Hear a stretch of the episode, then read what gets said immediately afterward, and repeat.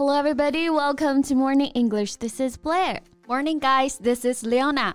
我这每天刷手机啊，真的能感觉出时间过得好快呀！最近又是奥利上热搜了哦，我看到了，十一岁奥利腿长是吧？虽然这词条多少有点标题党了哈，但是呢，也是大家没想到，奥利已经从一个可爱的小奶团子，还变成一个亭亭玉立的小姑娘了。Yes, and she took part in Hong Kong open figure skating. Even she failed at beginning, then she completed all the movements without panic. 小姑娘心态。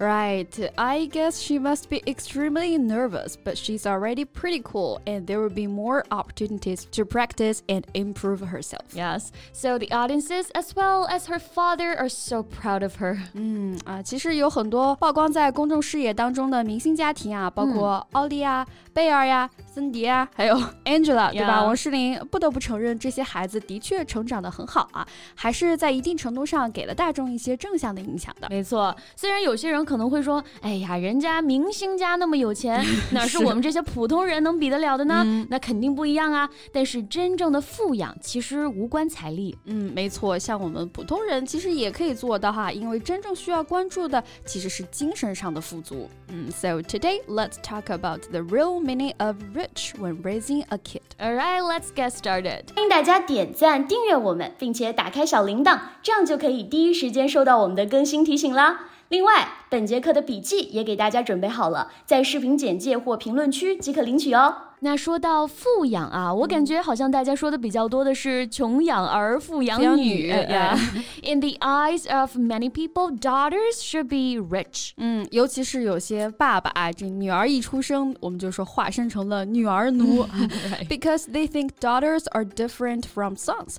Girls are generally more squeamish than boys, and they are more likely to suffer in society. 对，女儿奴啊，可不是 daughter slave。英文当中我们可以叫他们是。 doting father，、嗯、当然这个不单是强调女儿奴，就是比较宠孩子的这个爸爸。嗯，没错呢。dote 这个词啊，d o t e 就表示溺爱、宠溺的意思。Yeah. Dote on someone means to love someone completely and believe they are perfect. For example, he dotes on his new baby. 对，或者家里面感觉都是爷爷奶奶特别宠孩子啊。嗯、We can say that they dote on their grandkids. 嗯，那英文当中呢，还有另外一个词 spoil 啊，这个词也可以表示溺爱的意思。嗯，所以像我们要说啊，这个爸爸是个女儿奴，也可以说 he loved to spoil his daughter. Right, spoil. But we often say don't spoil the children，因为容易把孩子宠坏了。没错。So spoil also means to destroy or reduce the pleasure, interest, or beauty of something. Spoil 还有表示破坏了性质、糟蹋这个意思。嗯，比如说像在照顾小孩的时候啊，小孩子吃零食这件事情，家长就得控制一下，不然吃正餐的时候就没胃口了。所以各位爸爸妈妈们啊，就可以说 You'll spoil your appetite for dinner if you have snacks now。对，哎，我想起来我亲戚家小孩一件很好玩的事儿啊，饭前呢他非要吃块蛋糕，还煞有介事的说再不吃蛋糕，蛋糕就要坏了。The cake will spoil if I don't eat it now。这现在的小孩都是鬼灵精，没错。所以 spoil 啊，在这里还可以表示食物腐坏的意思。嗯，那现在的小朋友们真的是被各种宠溺啊，不像我们大人啊，就只能自己宠自己了。对，每天给自己一个大菜单啊，今天是吃红烧牛肉、香辣牛肉，还是小鸡炖蘑菇呢？这一听就是泡面的味道了。Exactly 啊，那也算是选择多到一种被宠的感觉哈。那我们可以说 be spoiled for choice，选择困难症的朋友们，这个词组必须得学会了哈。比如说现在互联网给我们提供了很多可以自学的渠道啊，但越多呢，反而就越难抉择了。The internet now provides us with so many opportunities for learning. We can actually be spoiled for choice, and the difficulty can be choosing the best method of learning. 嗯，Well, morning English must be the best choice. 相信你们现在已经找到最好的啦。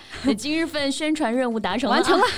那说回我们的富养，首先就是要给孩子足够多的一个关注，right? The attention paid to kids should be rich, but the correct attention is to love rather than spoil, to be efficient companion, but not always present. 陪伴是最长情的告白嘛，对孩子也是一样的。嗯，没错。那高质量的陪伴不是说非要时时刻刻出现在孩子的身边，寸步不离啊。嗯，What you should do is to encourage your kids to choose themselves, not to do everything on their behalf. 没错，所以还是说要适度啊，不要溺爱到世世代劳，要给孩子足够的成长空间。Behave 意思是代表，on behalf of someone 或者 on someone's behalf 意思就是代表某人。嗯，这个代表某人啊，公司的领导发言的时候啊，就比较常用的哈。On behalf of the department, I would like to thank you all。我仅代表全体部门对大家表示衷心的感谢。对，工作场合没问题啊，家庭教育当中世世代劳就只会培养出啃老一族了。啃老族这个词哈，也是有些历史了。In English, we call them NEET. N E E T, right? It's the abbreviation for not currently engaged in employment, education, or training. Mm. So, receiving financial support from parents is the most common practice among the NEET group. 那我觉得小奥利啊这么小，让大家就觉得很欣慰的一点就是，即便他刚开始的时候摔倒了，也没哭，没有闹情绪，而是坚强的站起来，继续完成了自己的动作。没错，从爸爸李小鹏的态度就能看出来啊，他既为女儿第一次参加比赛而自豪激动，也会在他比赛输的地方的直白批评训练不够。嗯，So as parents, we need to let the kids know that they have the ability to handle their own challenges。作为父母啊，我们要放手，让孩子。自己去迎接挑战。Right, that means letting them take care of themselves and even take a few knocks sometimes. 其实有些时候啊，经历一些挫折也是件好事儿。嗯，所以经历挫折、遭受挫折，我们可以用 take a knock 或者是 have a knock 来表示。 Yes, knock K N O C K，意思是表示敲击、敲打啊，又得给大家唱一曲了。来，knock knock knocking on heaven's door，敲门、敲窗户啊，都是用这个词。没错，那 take a knock 或者 have a knock。 可以理解为啊，去经历一些敲打，那不就是遭受打击、遭受挫折的意思吗？嗯。For example, her confidence take a hard knock when her application was rejected，因为申请被拒而自信心受挫。哎，不过不得不承认的是，女性在职场上呢，还是会面临更多的性别歧视或者区别对待吧。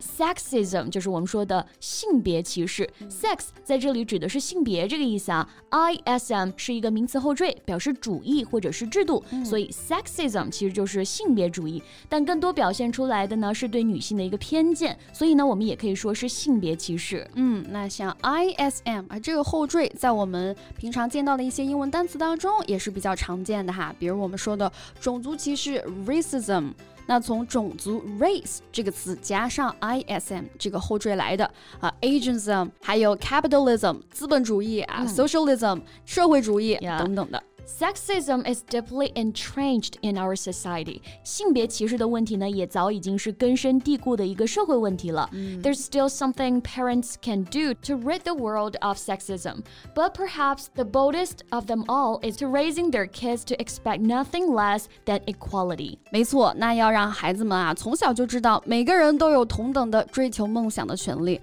Not only parents but all the teachers should help to create a world where women and men have an equal shot at their dreams. Right, have an equal shot. Shot 最常见的意思是射击啊。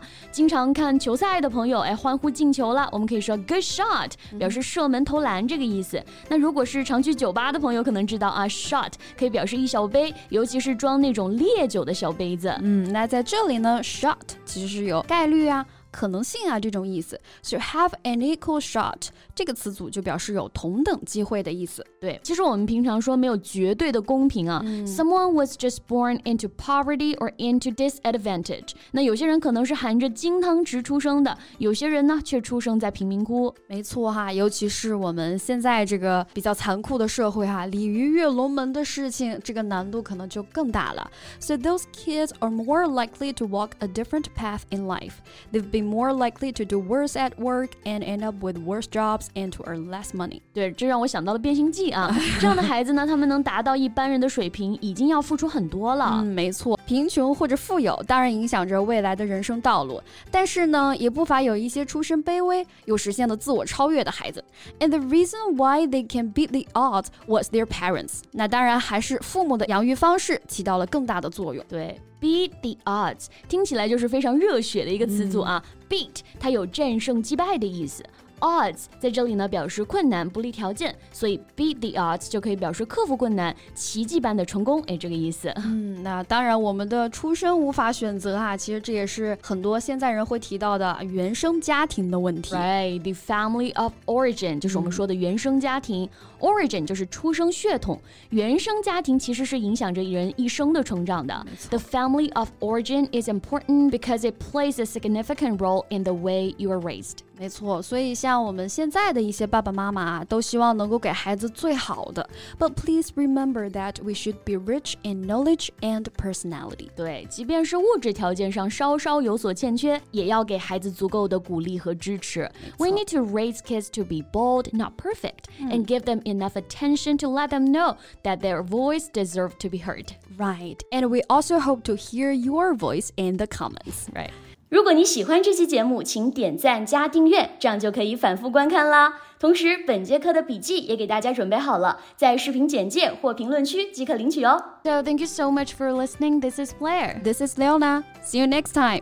Bye. This podcast is from Morning English. 学口语就来